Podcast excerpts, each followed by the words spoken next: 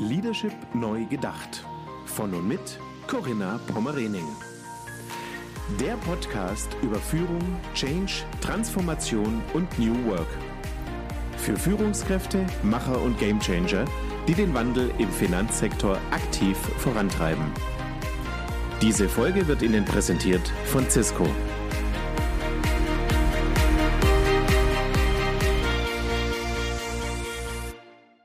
Herzlich willkommen zu meinem Podcast Leadership Neu Gedacht. Mein Name ist Corinna Pomorening und ich begrüße Sie ganz herzlich ja in diesem neuen Jahr 2022. Das letzte Jahr haben wir geschlossen mit ja gewünschter Zuversicht und damit wollen wir auch wirklich jetzt auch anschließen. Wir wollen wirklich positiv in das neue Jahr schauen. Wir haben viele Herausforderungen vor uns und ich freue mich, dass ich in dieser ersten Folge jemanden habe, einen Manager, einen Sparkassen Sparkassenvorstand, der auch genau das ausstrahlt. Zuversicht, Dynamik und auch Bereitschaft für dieses große Thema Change. Und da möchte ich ganz herzlich begrüßen Markus Neser von der Kreissparkasse Heilbronn. Guten Morgen, lieber Markus. Guten Morgen, liebe Corinna. Wenn man so begrüßt wird, dann kann das ja ja nur gut werden. Vielen Dank dafür. Ja, ich sage danke, Markus, dass du dir die Zeit nimmst, dass wir einfach mal darüber sprechen können, wie bei euch Change gelebt wird. Aber bevor wir uns den Themen zuwenden, auch für dich natürlich nochmal alles Gute für das neue Jahr. Gesundheit, das ist das Allerwichtigste, wie wir vor allem in den letzten Jahr, fast zwei Jahren gelernt haben. Aber auch die anderen schönen Dinge. Und das war einfach Glück und Zuversicht und ja, Zufriedenheit in diesem neuen Jahr haben. Und das für dich natürlich. Vielen Dank, das wünsche ich dir natürlich auch. Ich muss zugeben, so ein bisschen fühlt es sich für mich an wie täglich grüßt das Murmeltier. Ähm, ja. Ich gebe zu, ich hatte mir für Anfang diesen Jahres ein bisschen äh, mehr Optimismus oder frei, äh, Freizügigkeit in Bezug auf, auf die Pandemie gewünscht, aber so ist es halt nun mal und wir werden uns auch in diesem Jahr wieder darauf einrichten und bin davon auch überzeugt, dass wir es dieses Jahr weitgehend überstehen werden. Ja, hoffentlich. Genau davon gehen wir einfach aus. Das soll unser, das soll unser Gespräch auch prägen und begleiten. Einfach Optimismus. Ich denke, das ist eine ganz wichtige Eigenschaft, um auch mit diesen Herausforderungen, die uns natürlich auch weiterhin begleiten und umtreiben, auch optimal umgehen zu können. Ich habe dich eben gerade vorgestellt. Du bist Vorstand bei der Kreissparkasse mhm. Heilbronn. Du bist ein authentisches Sparkassengewächs, wenn man so sagen kann. Du kommst ursprünglich aus der Kreissparkasse Sieg Duisburg, die dann fusioniert hat mit der Kreissparkasse Köln. Dort warst du, also hast eine ganz klassische Banklehre gemacht. Mhm dann ein Studium an der Deutschen Sparkassenakademie in Bonn, warst anschließend verschiedenen Vertriebs- und Stabsfunktionen tätig und auch, ähm, ich glaube, ab 2003 hattest du dann Leitungsfunktion übernommen und gewechselt zu der Kreissparkasse Heilbronn bist du dann zum Januar 2018.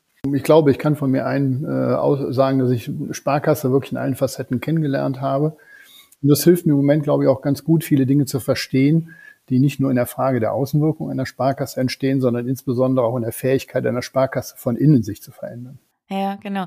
Du verantwortest Ressort Kredit- und Immobiliengeschäft. Ja, also genauer gesagt, das ist das gesamte Firmenkundengeschäft. Ähm, und dazu kommt äh, das Thema Bau- und Immobilienmanagement was für uns insofern tatsächlich auch noch eine aktive Rolle hat, weil wir selber äh, auch die Hüllen, in denen wir Bankgeschäft, Sparkassengeschäft umsetzen wollen, tatsächlich neu denken und im Moment auch neu konzipieren und umsetzen. Insofern sind wir im Moment auch aktiver Bauherr, äh, während andere im Moment Filialen schließen, setzen wir tatsächlich auch noch äh, auf die Konzentration und neue Formen von Beratungszentren.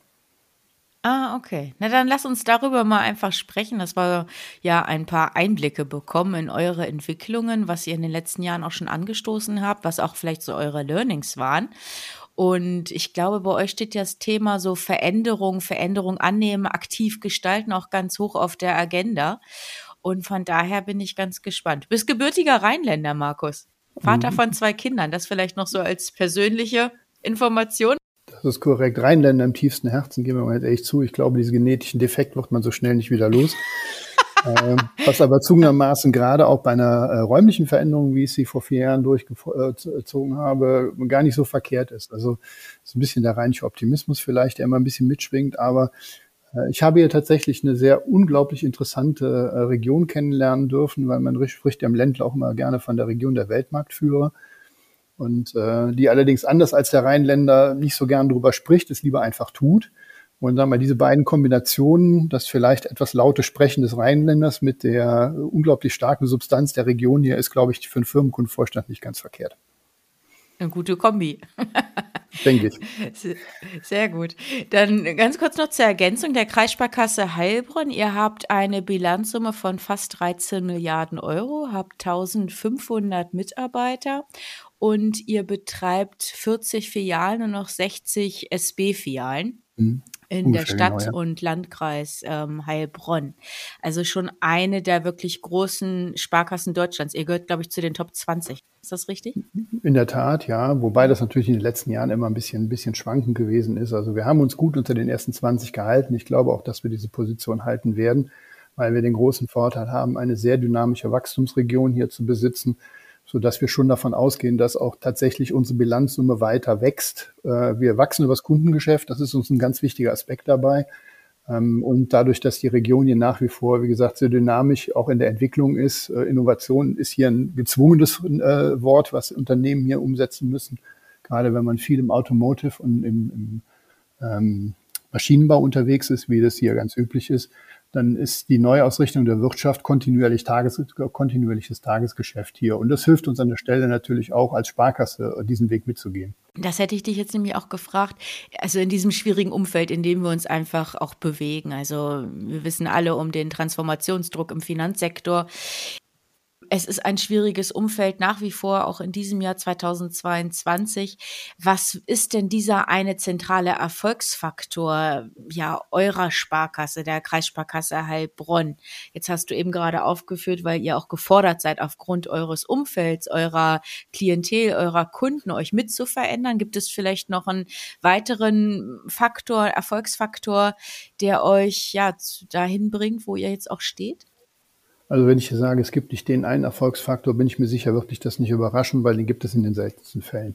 Was man schon sehr deutlich sagen und feststellen muss, ist, dass es eine, äh, glaube ich, unsere Stärke ist, die extreme Kundenorientierung, die wir tatsächlich haben.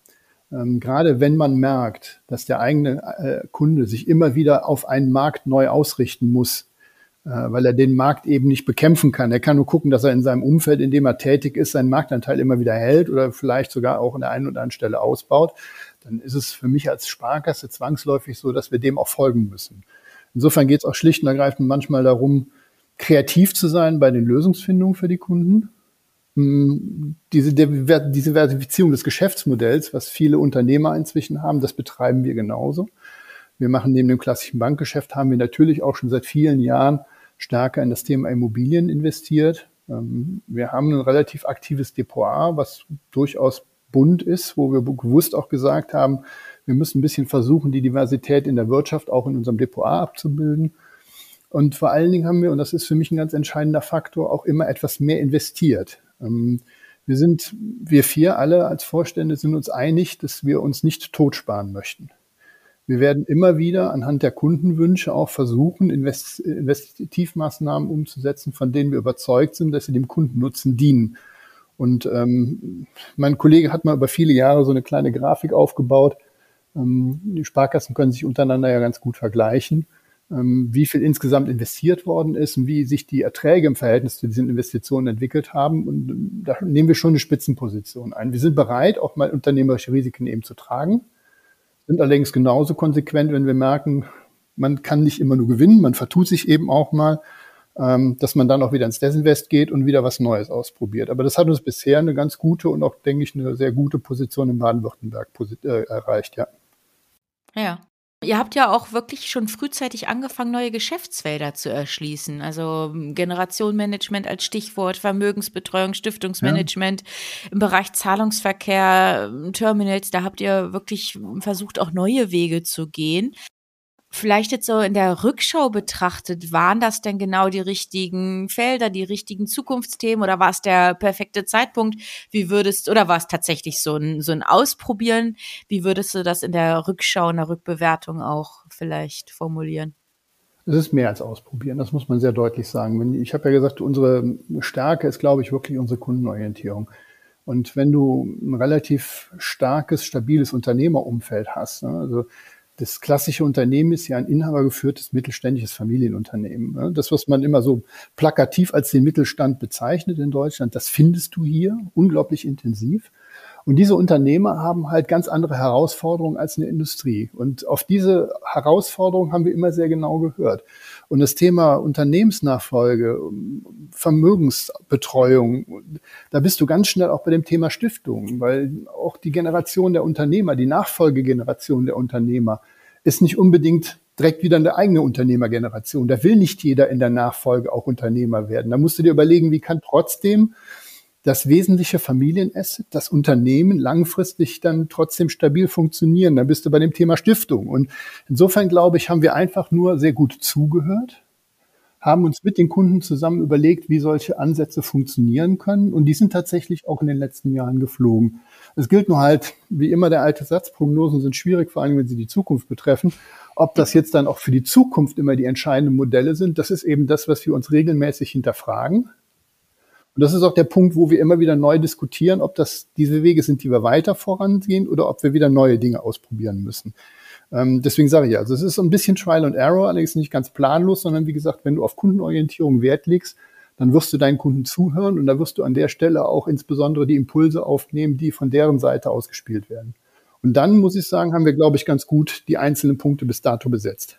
Hm, okay. Wie habt ihr zugehört, wenn ich da vielleicht nochmal konkret nachfragen kann? Meinst du damit die Einzelgespräche zwischen Firmenkundenberater oder ihr als Vorstände in Gesprächen im Dialog mit den Firmenkunden, den Unternehmern oder gab es tatsächlich dort auch äh, größere Austauschrunden, Fokusgruppen, die ihr vielleicht auch durchgeführt habt?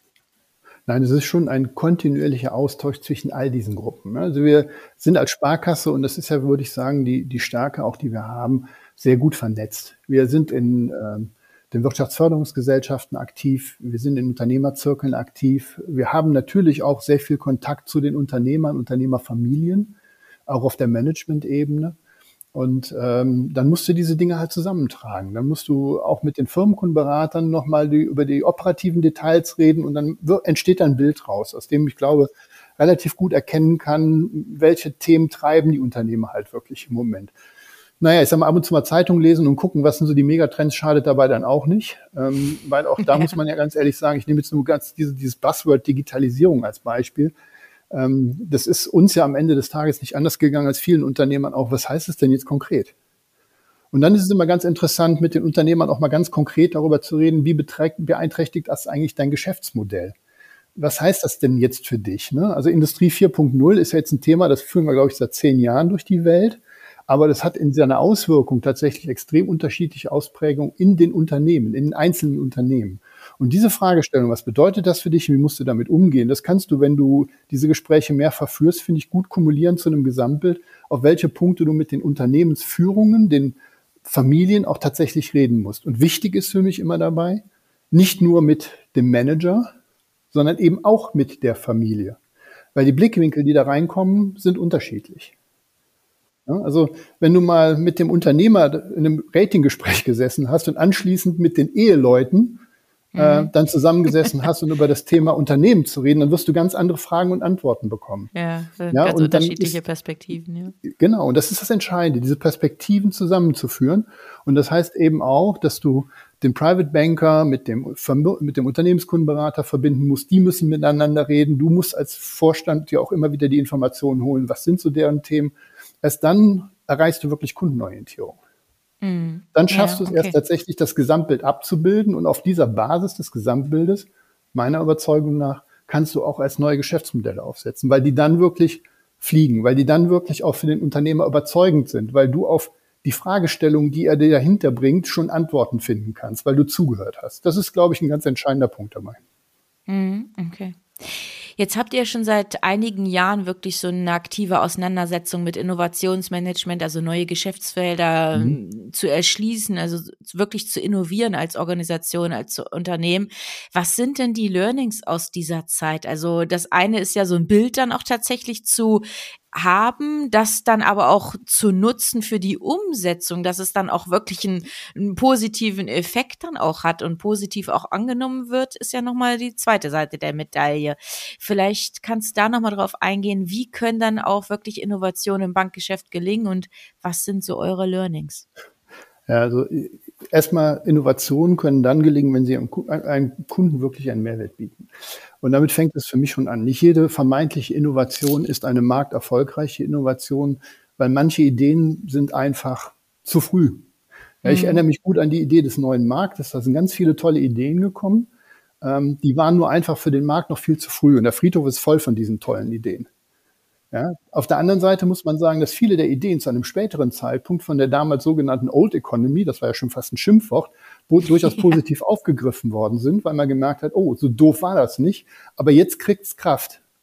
Jetzt sollte man das Thema tatsächlich aufnehmen. Und so ähnlich ist das auch bei den Themen, in, bei den Innovationsthemen, die wir im Moment begleiten. Also es geht also ganz konkret auch erstmal darum zu überlegen, hat das Ding jetzt einen Markt? Wir werden niemals First Mover sein. Wir werden maximal First Follower sein. Warum? Dafür sind wir einfach zu klein. Ah, ja, auch wenn wir zu den großen Sparkassen gehören, muss man ganz klar sagen, alles auf dem Markt alleine durchtragen, das wirst du nicht schaffen. Dafür brauchst du manchmal eben auch eine gewisse äh, Anschubfinanzierung, die du als Sparkasse vielleicht in dem Moment nicht hast. Wenn du aber merkst, dass ein Thema durchaus ein Pflänzchen werden kann, was wächst, dann kannst du dich natürlich dieses Themas bemächtigen und überlegen, okay, und wie kannst du es in dein Geschäftsmodell implementieren? Und dann fängt aber eigentlich erst die Kernarbeit an. Das eine ist jetzt dann die coole Idee, die, die der Vorstand als Strategie entwickelt. Hey, müssen wir machen, super. Damit hast du noch keinen Kunden und vor allen Dingen auch keinen Mitarbeiter überzeugt dass das wirklich eine coole Idee ist. Ne? Ja. Das heißt, du brauchst an der Stelle eigentlich auch die nächste Arbeit auf zwei Ebenen. Du musst mit dem Kunden in die Reflexion gehen. Ist das ein Punkt, was dich interessiert? Ist das ein Punkt, was dir dein Problem löst? Wenn du das Gefühl hast, ja, das könnte für den Kunden tatsächlich ein Thema sein, dann musst du vor allen Dingen auch mit deinen Mitarbeitern darüber überlegen, wie könnte das funktionieren? Ich nehme jetzt mal ein ganz einfaches Beispiel. Da wird das vielleicht etwas greifbarer als das Thema kontaktloses Bezahlen. So. Haben wir jetzt schon seit zwei Jahren ohne Probleme, ist technisch abbildbar. Die Händler können es. Äh, der Kundenberater kann es eigentlich auch erklären, wie es funktioniert. Das, die Waffe, die Karte hat der Kunde schon in der Tasche. Also eigentlich ist ja alles für dieses Gefecht gesetzt. Und trotzdem hat sie am Anfang nicht durchgesetzt. Weil pff, wir waren halt irgendwie auf D-Market, oft auf Bargeld getrimmt, auf Euro. Wir wollten mal ein Bargeld in der Tasche haben und beim Bäcker für 1,13 Euro 13 mit Karte zu bezahlen, ist ja peinlich. Und dann kam diese komische Pandemie. Und auf einmal gab es einen Mehrwert, der heißt Hygiene. Ja. Und dann hat der Bäcker gesagt, boah, das mit dem Bargeld, das ist jetzt irgendwie auch doof, ne? hygienisch schwierig. Dann hat der Kunde gesagt, na ja, dass ich das immer so anfassen muss und wieder zurückbekomme, ist irgendwie auch doof. Also mit der Karte ist vielleicht doch nicht so verkehrt. Äh, und dann stellst du auf einmal fest, dass die Nachfrage dieser Entwicklungen zum anderen Zeitpunkt, nämlich über ein Jahr später, als wir es eingeführt haben, dann plötzlich eine Kraft entwickelt hat. Und dieses Thema wird doch nicht wieder verschwinden. Wir merken natürlich schon im Moment, dass der ein oder andere wieder zum Bargeld zurückkommt. Old habits die hard. Also es ist schwer, jetzt, sag ich mal, das alte Verhalten, was man über viele Jahre sozialisiert hat, mal ebenso aufzugeben. Aber wir haben inzwischen eine Durchdringung, wo ich sage, die wird nicht mehr zurückgehen. Und deswegen ist es für viele Bereiche, der Nutzen ist klar und dann wird es auch für viele Bereiche Commodity werden. Dann bist du eigentlich schon in den nächsten Schritt der Entwicklungsstufe. Das, was mal Innovation war, wird jetzt plötzlich Gewohnheit für viele Leute und dann ist es etabliert. Aber warum ich das mit den Mitarbeitern gesagt habe, ich habe einen großen Lebensmitteleinzelhandelsmarkt, der direkt quasi bei mir um die Ecke rum ist, den ich auch gerne besuche. Die bieten schon ganz lange kontaktloses Bezahlen an, in einer anderen Form sogar. Du kannst deine eigenen Sachen scannen, ähm, in den Warenkorb legen und beim Rausgehen hältst du dein Handy vor und dann gehst du raus. Mhm. Dann hast du bezahlt. Ich bin da noch nie drauf angesprochen worden von keinem, in Klammern mit Sicherheit nicht von den Kassiererinnen. Warum sollen die ihren eigenen Job aufgeben? Ja, für die merke ich, für die ist das deshalb eine Hürde, weil die natürlich Sorge haben, dass sie vielleicht ihren Job dadurch verlieren könnten, dass immer mehr Leute ihre eigenen Waren im Prinzip selber scannen und bezahlen. Und deswegen ist auch diese Notwendigkeit, diese vermeintlichen Innovationen nach innen zu erklären und zu erklären, warum die trotzdem einen sicheren Arbeitsplatz haben, warum die vielleicht durch eine Maßnahme andere Beschäftigungsfelder finden, andere die wichtig für die Sparkasse ja. sind, mhm. andere Tätigkeiten finden. Deswegen ist diese äh, Überzeugung nach innen mindestens genauso wichtig. Und das gilt eben auch für Bankprodukte. Die Tatsache allein, dass man vielleicht eine tolle Idee hat, verkauft sich weder nach außen noch nach innen, wenn man nicht diese Überzeugungskraft der Argumente des Mehrnutzens denn auch tatsächlich vernünftig umsetzt. In Klammern, plus manchmal muss man Dinge auch im Unternehmen messen können, ja. Um auch nach innen eine Argumentation zu haben, dass sich das wirklich entwickelt hat. Zu sagen, das ist toll und man kann es aber nicht nachweisen, Menschen sind skeptisch, die wollen das auch ein bisschen manchmal bewiesen haben. Das ist dann genauso schwierig. Ja, also Transparenz, Nachvollziehbarkeit. Ja, genau. Das ist dann ein wichtiger Punkt, um auch deine Glaubwürdigkeit dann auch vielleicht zu erzeugen. Wenn wir vielleicht auf den Status quo nochmal zu sprechen kommen, jetzt heute, Jahresanfang 2022, was sind denn eure aktuellen Herausforderungen und Projektthemen? Was habt ihr auf eurer To-Do-Liste oder auf eurer Agenda stehen? Zunächst erstmal muss ich zugeben, dass wir im Moment ein bisschen auf Sicht fliegen. Das hat natürlich tatsächlich auch aktuell mit der pandemischen Situation noch zu tun. Ne? Wir wandern jetzt wahrscheinlich in die ja, immer wieder zitierte fünfte Welle oder die Omikron-Variante halt rein. Und da gebe ich zu, auch da sind wir im Moment etwas zurückhaltend, was jetzt Kundenkontakte und Kundentermine betrifft. Wir sind natürlich immer auch über digitale Medien. Da haben wir ja auch viel gelernt in den letzten anderthalb Jahren mit unseren Kunden im Austausch. Aber diese Zurückhaltung, die wir im Moment haben, spüren wir natürlich sehr stark auch von Kundenseite. Es gibt im Moment ganz, ganz wenig Investivmaßnahmen seitens der Kunden. Die warten jetzt im Moment dieses ganze Lieferkettenthema ab. Die gucken sich jetzt erstmal an, wie die Wirtschaft sich im Moment entwickelt. Deswegen sind wir im Moment ein bisschen on hold, um es ehrlich zu sagen. Ja. Wir erleben aber natürlich sehr wohl, unabhängig davon, dass es inzwischen auch ein paar Veränderungen gibt, mit denen wir uns auf jeden Fall auseinandersetzen müssen. Und das ist zum Beispiel ähm, ein ganz spannendes Thema, äh, was allgemein immer so ein bisschen mit, mit Pay-per-Use äh, unterschrieben wird. Ne? Es gibt also verschiedene Produkte, die inzwischen im Prinzip vollständig an die Rampe gestellt werden, wo du auf der anderen Seite aber nur dann für eine bestimmte Nutzung bezahlst, wenn du sie auch wirklich nutzt. Mhm. Neue ähm, Abrechnungsmodelle. Mhm. Beispiel. Ich, ich muss jetzt mal wieder ein griffiges Beispiel nehmen. Ich stelle mir ein Auto vor ein hochwertiges Auto, könnte was hier aus dem Ländle sein. ähm, das kannst du gar nicht mehr in den vielfältigen Abgrenzungen bestellen, die du heute hast, vielleicht mal in der Farbe, aber ansonsten kriegst du diesen Wagen vollständig ausgestattet dahingestellt. Mhm. Und der kostet einen Grundpreis. Und wenn du jetzt aber Fernlicht benutzt, weil du abends halt in einer unbeleuchteten Gegend fährst, zahlst du halt für die Nutzung des Fernlichts einen bestimmten Betrag für die Zeit der Nutzung. Ähm, wenn du eine Klimaanlage brauchst, dann nutzt du für die Zeit der Benutzung der Klimaanlage. Wenn du das Schiebedach mal aufmachst, ja oder nein, kostet dich das halt, keine Ahnung, 50 Cent. Oh, ich spinne ja. jetzt wirklich rum. Ja, ja. Aber diese Fragestellung, die dahinter steht, so nach dem Motto, ähm, ich investiere erstmal in das Gesamtprojekt, und habe aber eine andere, eine andere Payback für dieses Gesamtprojekt. Das ist ein ganz spannendes Thema. Es wird auch gerne mal mit sogenannten Subskriptionsmodellen unterschrieben, so nach dem Motto, ähm, also wie nachher vielleicht der, der, übersetzt der, die Abo-Modelle, ne, vereinfacht wenn, so, Genau, ne, so wenn du je nachdem, was du was du an der Stelle dann wirklich nutzt, das kriegst du auch als Payback wieder. Mhm. Da aber das Invest vorne ansteht, heißt das natürlich auch, dass Finanzierungsmodelle anders aufgestellt werden müssen. Und das ist eigentlich ein ganz spannendes Thema, mit dem wir uns im Moment beschäftigen, weil wir halt sagen, okay, gerade wenn du in der in Branchen unterwegs bist, die eben auch über die OEMs, also die, die, Manufa die, die Hauptmanufakturer tatsächlich sehr stark in diese, auch in diese veränderten betriebswirtschaftlichen Modelle reingedrückt werden, dann musst du natürlich auch die Ebenen darunter begleiten. Und das also heißt eure Zulieferer uns, zum Beispiel im Automotive. Und die Zulieferer mhm. zum Beispiel, genau. Dann musst du auch anfangen, anders zu denken als in der Vergangenheit. Ne, dann kannst du nicht einfach sagen, so, du machst jetzt ein Darlehen und lässt es über zehn Jahre zurückführen, sondern musst halt überlegen, vielleicht hast du ja zukünftig auch viel variablere Rückzahlungen, saisonale Rückzahlungen, vielleicht auch temporäre und mal Stopps zwischendurch. Wie kannst du das darstellen? Wie kannst du solche Finanzierungsformen aufbauen? Ja. Wie müssen Verträge aussehen? Das ist ja nun mal etwas, was wir nun mal leider nicht einfach wegschieben können. Das sind ganz spannende Themen, die im Moment auf uns zukommen. Eine Zwischenfrage, Markus. Diese Themen, Bitte. die greift ihr jetzt Sparkassen intern, also bei euch in der Kreissparkasse Heilbronn alleine auf oder habt ihr da eine Arbeitsgemeinschaft oder verbandsintern? Wie, wie erfolgt da so eine Projektarbeit zu dem Beispiel, was du gerade aufgegriffen hast? Das zum Beispiel ist tatsächlich so, dass wir das mit einer Hochschule hier vor Ort und der ah, Deutschen mh. Leasing zusammen machen, weil wir gesagt haben, das sind Themen, die können wir auch nicht nur alleine denken. Also äh, an Selbstbewusstsein mangelt es uns nicht, aber es fehlt auch vielleicht an der Kapazität, all diese Dinge auch tatsächlich mal in der Tiefe zu betrachten. Und das sind aber auch durchaus Projekte, die Hochschulen sehr spannend und sehr gerne begleiten, weil das bedeutet für die natürlich auch einen Blick nach vorne in der Fragestellung, wie muss man das denn zukünftig ausrichten, ob das jetzt Finanzwirtschaft oder Produktionswirtschaft ist. Das betrifft am Ende des Tages beide Seiten. Ähm, und da haben wir den Vorteil, dass wir halt hier sehr hochwertige Fakultäten vor Ort haben, die sich natürlich auch sehr stark sowohl auf das Thema Mittelstand als auch natürlich auf die Themen rund um Automotive und, und ähm, Maschinenbau konzentrieren. Äh, für, dies, für uns ist es sehr hilfreich, dass man auch mit diesen Institutionen dann in den Dialog geht. Spannend. Das sind so im gröbsten eure Herausforderungen, Projektthemen. Ich glaube, Digitalisierung ja, hattest die, du noch. Ja, wenn ich ehrlich sage, die größte Herausforderung ist im Moment ist eigentlich das Thema Mitarbeiter. Ah, okay. Hm, sind wir beim ähm, Thema Change, meinst du? Ja, nicht nur Change. Also erstmal generell, wenn du willst, die Frage der Quantität. Ja. Ähm, es gibt eine aktuelle Umfrage der IAK hier aus der Region, die jetzt im Dezember stattgefunden hat, äh, schon im November stattgefunden hat, im Dezember veröffentlicht wurde.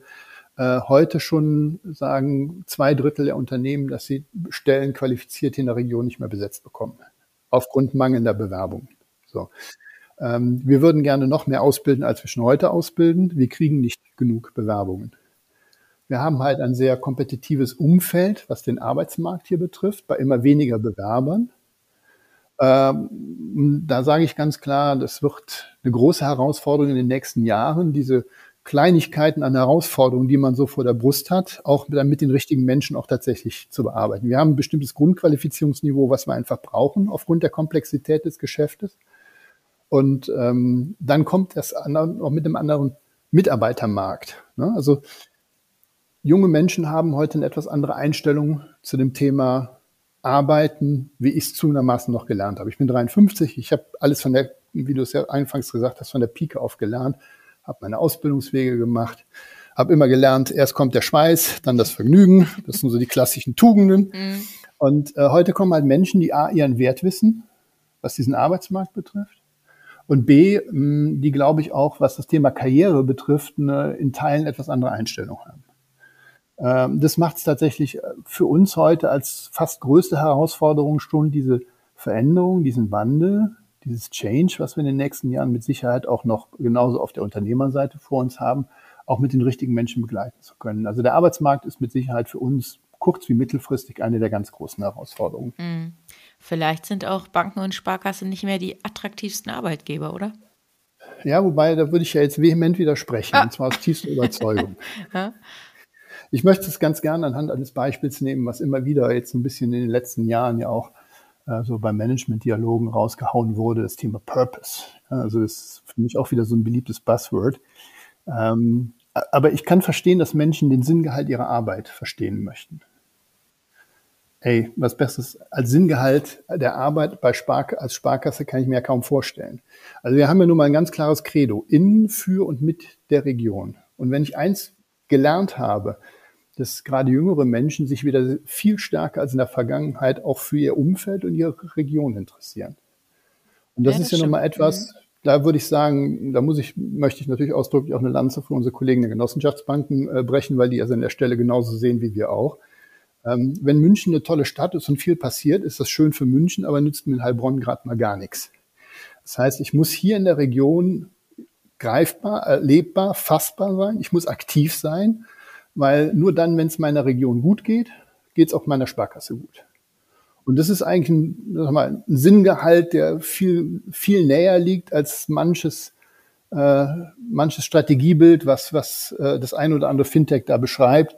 Ähm, dazu kommt ja nun mal, dass wir ähm, zwar Gewinne machen müssen, keine Frage, aber dass wir nicht gewinnmaximierend arbeiten, dass wir sehr viel über Spendenstiftungen in der Region auch tätig sind so dass man, glaube ich, gerade bei uns auch sehr gut nachvollziehen kann, dass hier Wirtschaften mehr ist als nur das Sammeln von Geld, sondern tatsächlich auch das Wirken in einer Region. Und von der Seite bin ich überhaupt nicht der Meinung, dass gerade Sparkassen äh, an der Stelle ein Problem damit hätten, ihren Purpose zu erklären. Wir müssen es vielleicht mal was konzentrierter tun. Wir müssen es, glaube ich, noch etwas stärker in die Kommunikation mhm. bringen. Vielleicht noch stärker Aber, herausarbeiten. Ja, ja genau. Mhm. Aber ich habe da an der Stelle überhaupt keine Bedenken, dass man, wenn man sich mit einer Sparkasse wirklich mehr ernsthaft auseinandersetzt, äh, nicht sagen könnte, das ist ein guter Arbeitgeber ist. Abgesehen davon, bei uns besteht definitiv nicht die Gefahr, äh, mal eben von, von Heilbronn nach Hamburg versetzt zu werden, auch wenn Hamburg mit Sicherheit eine schöne Stadt ist. Aber ähm, wenn man das soziale Umfeld als wesentlichen Punkt auch seines Wirkens betrachtet, dann ist, glaube ich, eine Stabilität des Arbeitsortes auch nicht das Verkehrteste. Okay, dann nehme ich das an der Stelle zurück. Es gibt ganz viele Vorteile, ganz viele Punkte, die natürlich für die ähm, Arbeitgeberattraktivität einer Sparkasse oder auch einer Genossenschaftsbank sprechen. Aber die Frage ist immer, wie kommt das dann auch tatsächlich bei den jungen Leuten? Wir hatten jetzt gerade das Thema der Auszubildenden. Wie kommt es dort an? Oder gibt es wirklich noch so ein angestaubtes Image, dass ihr vielleicht in dem, in der Konkurrenzsituation mit anderen attraktiven Arbeitgebern euch dann doch noch nicht so hervorheben könnt und dann auch letztendlich nicht final überzeugen könnt? Also das ist ja so die Frage dass ihr es äh, natürlich äh, per DNA in euch tragt und auch diesen Purpose natürlich vermitteln könnt, ist klar. Aber die Frage ist, wie kommt es dann bei den jungen Menschen an? Ja, da bin ich bei dir. Ich glaube, das hat an der Stelle allerdings auch was damit zu tun, dass ähm, das ganze Thema abstrakter geworden ist. Also ich, wenn ich so meinen eigenen Ausbildungsweg ja nur mal vergleiche und es mir bei meiner Tochter zum Beispiel ansehe, die ist mit 21 studiert, ähm, dann war ich gefühlt immer näher an das, was sich heutzutage Realwirtschaft nennt, als das, was die in ihrem jungen Leben machen. Die sind viel globaler, gar keine Frage. Äh, also wenn ich die, die Chat oder die, die Spielpartner äh, der Kinder sehe, dann ist das im Prinzip vollkommen egal, mit wem du heute wo, ob das jetzt Playstation oder was auch immer es spielst. Ja, das ist, äh, das sind, das sind echt globale Gruppen. Das finde ich sehr faszinierend übrigens. Also das ist schon ein Punkt, die, den die mitbringen, die, den wir uns über viele Jahre erarbeiten mussten, den die an der Stelle tatsächlich als Asset schon mitbringen. Das Thema Sozialisierung ist bei denen ganz anders da. Aber für mich ist es dann gleichzeitig auch das Problem, dass sie viel abstrakter zu ihrem Umfeld tatsächlich sind. Also das heißt, was passiert so um uns herum, nehmen die anders wahr als das, was ich noch wahrnehmen musste. Den größten Arbeitgeber am Ort kanntest du, weil er die Hälfte deiner Umgebung gearbeitet hat. Und äh, das ist heute nicht mehr so. Das ist, das nehmen die heute so nicht mehr wahr. Die wissen nicht mehr, was machen die Unternehmen hier vor Ort eigentlich genau. Und das ist ein Punkt, wo, glaube ich, diese Verbindung zur Region und damit dann eben auch zur Realwirtschaft und dann vielleicht eben auch zu einer Sparkasse wieder stärker ins Bewusstsein gebracht werden muss. Deswegen, glaube ich, müssen wir stärker nach außen gehen, mhm. noch stärker ja, als das tun. Wir müssen uns präsenter machen. Wir müssen eben auch den Sinngehalt, den ich gerade erklärt habe, noch stärker erzählen. Ja, noch besser wir sind schon dabei, ja. aber, mhm. genau, aber das ist, ist, halt nichts, was von heute auf morgen funktioniert. Ähm, aber ich bin trotzdem sehr optimistisch, dass wir das hinbekommen. Ich glaube nämlich wirklich, dass wir ein Asset haben, was wir erklären können. Aber das, in dem Erklären ist das Zentrale, da bin ich bei dir. Ja, okay. Dann lass uns doch nochmal die zweite Facette zum Thema Mitarbeiter beleuchten. Also ich hatte ja schon nachgefragt, meinst du das Thema Change? Und da würde es mhm. mich tatsächlich mal interessieren, wie geht ihr denn in der Bank mit dem Thema Change um? Wie stellt ihr das sicher, dass ihr so viele Menschen habt, die sich dann auch für so diese Projekte, für die neuen Themen, für die Innovation dann auch mit einsetzen und das dann ja auch mit umsetzen und auch zum Erfolg führen? Reden, reden, reden, reden. Das ist so, okay, so banal sich das anhört, wichtig, aber ja. ähm, wenn, wenn ich gerade bei, den, bei den jungen Leuten und dem Thema Purpose gesprochen habe, dann ist es, wenn du so willst, im Kleinen die Vision nach innen ja nichts anderes. Ich muss meinen Kolleginnen und Kollegen natürlich erklären, was ist eigentlich unser Ziel, was ist eigentlich das, was wir erreichen möchten. Und ich bin mir auch im Klaren darüber, dass ich nicht 100 Prozent der Mitarbeiterinnen und Mitarbeiter erreiche. Es gibt jede Menge Menschen, die kommen zum Arbeiten, weil sie ihren Gehalt verdienen wollen. Und das ist vollkommen in Ordnung. Das heißt aber nicht, dass diese Menschen nicht bereit sind, sich auch zu verändern oder auch Dinge mitzutragen, von denen du jetzt nicht immer das Gefühl hast, hey, da brennen die jetzt für. Deswegen tragen sie die ja trotzdem mit. Was die aber auch haben wollen, und das ist ähnlich wie bei der Kundenorientierung, die wollen verstehen, warum zur Hölle. Warum? Ja. Ich muss denen klar machen, was eigentlich der Sinn und der Inhalt dieser Veränderung ist. Ich muss denen verständlich machen, was hat die Sparkasse und am Ende des Tages der Mitarbeiter auch davon, wenn wir das tun. Ähm, wir sind nun mal eine Sparkasse und das heißt für uns, dass das Thema Sicherheit des Arbeitsplatzes fast schon sowas wie eine Commodity ist. Ne? Also der Mitarbeiter kann sich ja gar nicht vorstellen, dass man mal keinen Arbeitsplatz bei einer Sparkasse hat. Wenn man jetzt so ein bisschen die Prognosen der letzten Jahre sich anguckt, dann hörte man, hat man immer ganz viel von dem Abbau von Bankarbeitsplätzen gehört. Und das könnte dem einen oder anderen Kollegen an der Stelle natürlich schon Sorge tragen, sagt dem Motto, pff, äh, was passiert denn hier bei mir? Ne? Und gibt's mich denn demnächst vielleicht nicht mehr? Und diese Sorge, die muss ich an der Stelle natürlich nehmen, indem ich erkläre, was die Veränderung beinhaltet und was es im Zweifel auch für das Aufgabengebiet des Mitarbeiters, der Mitarbeiterin an der Stelle bedeutet. Wie könnte ein Arbeitsplatz auch Sinn gefüllt mit Inhalt die nächsten Jahre sich verändern und aussehen. Das ist das, was ich in die Kommunikation bringen muss. Und dann kann ich zumindest aus unserer Erfahrung heraus sagen, sind sehr, sehr viele Mitarbeiterinnen und Mitarbeiter bereit, auch diesen Weg zu gehen. Die letzten anderthalb Jahre waren bei diesem Punkt leider sehr schwer, weil natürlich die Pandemie vieles immer wieder überdeckt hat. Mhm. Wir hatten immer wieder das Thema, dass wir uns erstmal angucken mussten, ja, wie, wie, wie handeln wir die heutige Krise, wie handeln wir die morgige Krise. Und dann geht schon dieser Blick auf das Thema Vision und langfristige Strategie mal gerne ein bisschen verloren. Und es ist jetzt wichtig, dass wir diesen Faden jetzt wieder aufgreifen und an der Stelle auch weitermachen. Und wie gesagt, vor allen Dingen auch in der Kommunikation bleiben.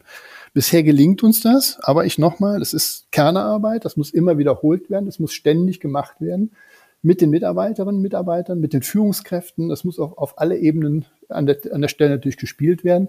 Und da kommt natürlich jetzt in der Pandemie etwas dazu, was eigentlich immer kontraproduktiv ist. Wie heißt es, in der Krise rückt man eigentlich zusammen. Und gerade zusammenrücken ist während Corona doof. Das heißt, ja, ähm, wir müssen ja. im Moment viel fern kommunizieren. Mhm. Und das ist aus meiner Überzeugung natürlich längst nicht so erfolgreich, als wenn man das, wie gesagt, face-to-face -face machen kann, in ja. kleineren wie in größeren Runden. Ja. Zumal wir da ja keine Übung, keine Routine haben. Auch das mussten wir erst neu erlernen, genau. als die Pandemie im Grunde um uns erfasst hatte. Ja, Markus, ihr habt aber auch eigene Coaches äh, bei euch im Unternehmen, ja. ne, die wirklich aktiv im Coaching eingesetzt sind und dann die Mitarbeitenden begleiten in vielerlei Hinsicht. Wir haben sogar angefangen, wieder Kolleginnen, in dem Fall sind es äh, tatsächlich da, äh, Damen, ähm, ausschließlich Damen, äh, mal wieder um Anwendungen verständlich zu machen. Ne? Also auch bei uns ändert sich ja IT ganz stark. Ne? Das heißt, auch mal wieder Menschen zu haben, die als Ansprechpartner dafür sind, möglichst niedrigschwellig, äh, wenn Programme sich ändern, was muss ich denn jetzt zunächst anders machen? Bis hin eben auch zu der Begleitung von Führungskräften durch unsere Change Manager, die an der Stelle eben auch sagen, denen dabei helfen, die Herausforderungen, mit denen sie vielleicht in der Vergangenheit so nie konfrontiert worden sind, auch umzugehen. Ne? Change bedeutet ja nun mal, dass sich sehr viel ändert. Ne? Es ist meistens ja auch äh, der Ausblick nach vorne, vielleicht Teile des eigenen Arbeitsplatzes, aber eben auch das Führungsverhalten. Und Führungsverhalten verändern heißt eben auch, dass es nicht reicht, äh, einfach nur lang genug auf einer Stelle gesessen zu haben und dann äh, ja aus der Routine alles heraus zu können, sondern Change heißt, es passiert plötzlich was Neues, wo ich mich selber erstmal wieder orientieren muss. Und für diese Menschen die richtigen Ansprechpartner zu haben, denen auch wieder die Stärke zu geben, mit dieser Veränderung umzugehen, um diese Stärke dann auch wiederum auf die Mitarbeiter zu übertragen, mit denen in den Dialog zu gehen. Dafür haben wir uns tatsächlich auch Coaches entsprechend ausgebildet. Ich glaube auch, dass es gut ist, die musst du im Unternehmen haben. Die kannst du nicht nur von außen dazu tragen, weil die natürlich auch das Unternehmen von innen verstehen. Die kennen die Details, die kennen die Herausforderungen, die kennen die Chancen, aber auch die kleinen vielen Schweinehunde, die an allen Ecken sitzen.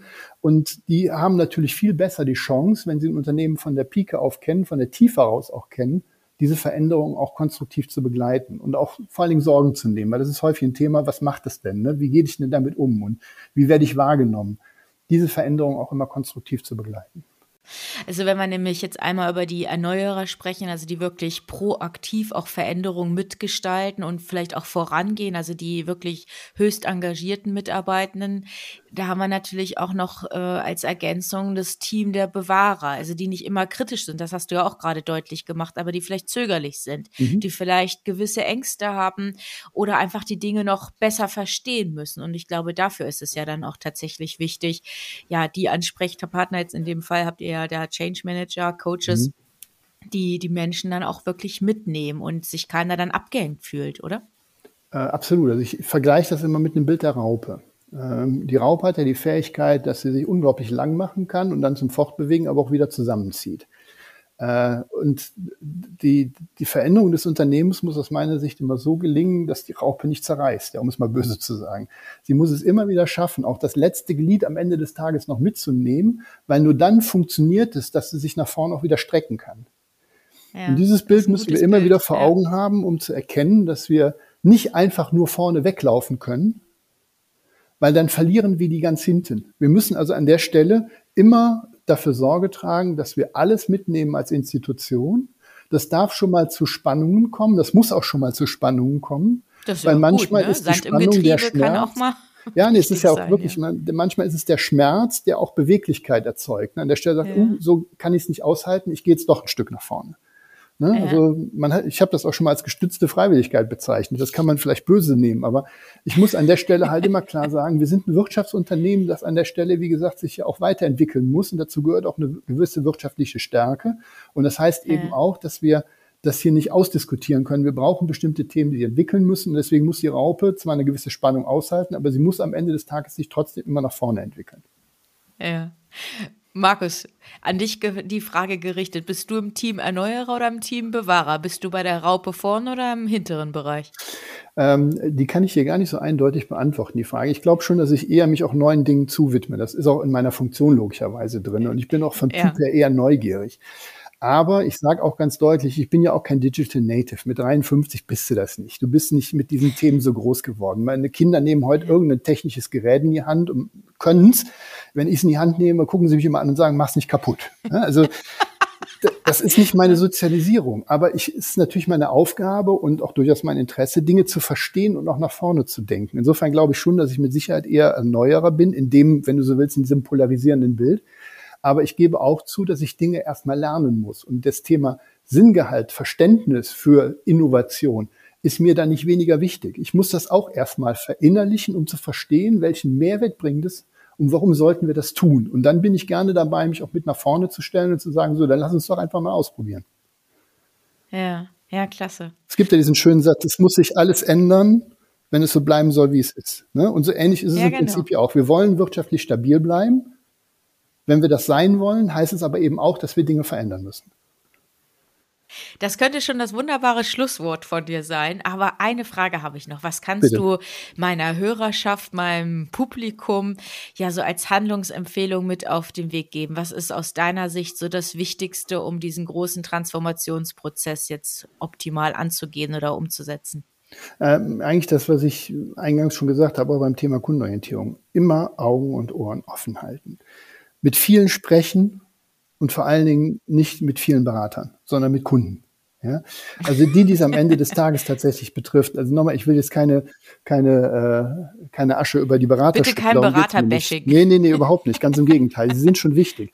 Aber wo ich schon sage, ist am Ende des Tages, ähm, ist das Thema, dass alles das, was wir machen, am Ende des Tages einem Kundennutzen dienen muss, weil ansonsten haben wir unsere Rechtfertigung verloren. Insofern ist der Kunde an der Stelle für mich wichtiger.